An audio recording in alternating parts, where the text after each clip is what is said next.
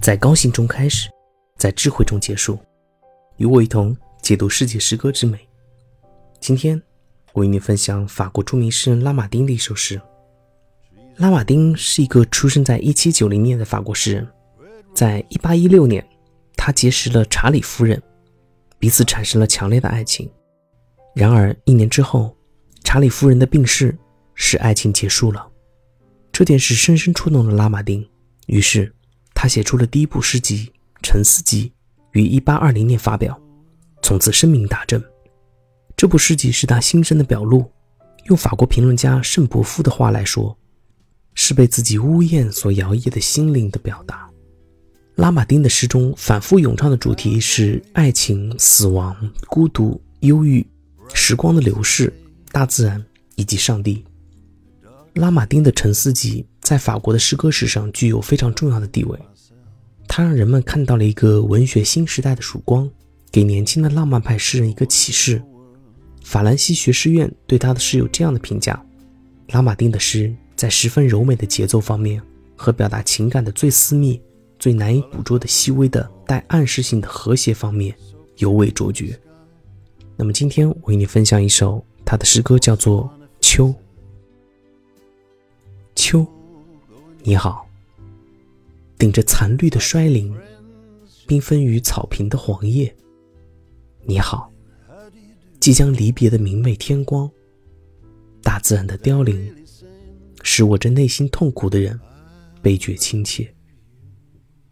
我满怀梦思，踏着孤寂的小路，倦倦的深情惆怅。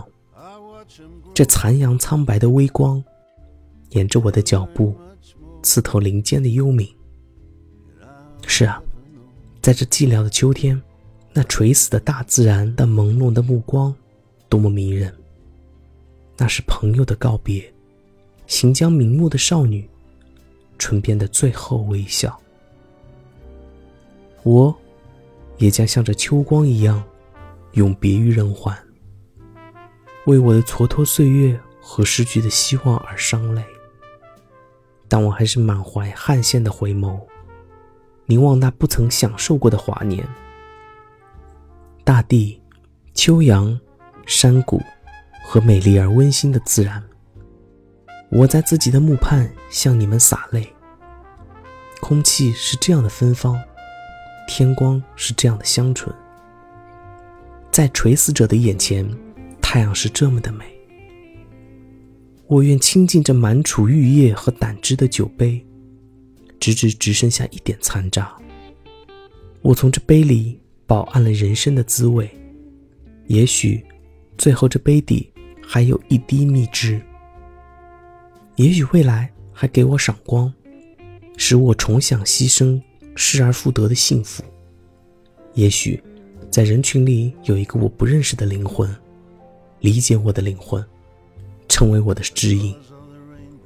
坠落的花朵。把芳香赋予微风。再见吧，生命！再见吧，阳光！这是最后的诀别。我，我正像这花朵一样死去，而我那奄奄一息的灵魂，却像一阵优美而哀怨的秋声，向四方流溢。秋是诗人的沉思集中的最后一首诗。拉马丁在一八一九年写下它。这首诗是作者感情历程的写照，他仍然不能忘怀自己已逝的爱人。然而，同另一位比尔斯小姐的相识和相爱，渐渐唤醒了他对生活的兴趣和希望。诗人在这首诗中表达了心中的复杂，有时候是矛盾的情感。诗的第一句以“你好”开头，给人以亲切感，紧接着第三句又一个“你好”与之呼应，加上明媚天光。读者感到作者又有了生气。诗人的感情在大自然的秋季找到了寄托，因而大自然的凋零使他的内心倍感亲切。诗人信步走在静静的小路上，再一次欣赏落日的余晖，那朦胧的气氛令他心醉神迷。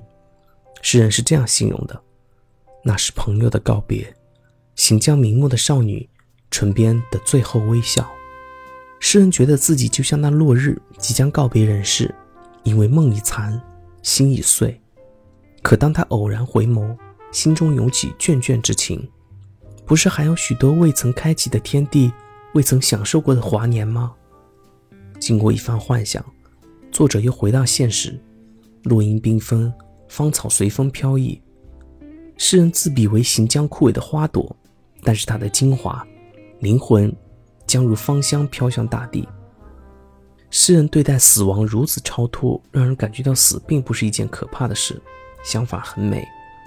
就像著名诗人泰戈尔的一句情调：“死如秋叶之静美”，从死之中获得了新生。这首诗悲而不伤，哀而不怨，有一种凄美的情调。写景同内心感情相呼应。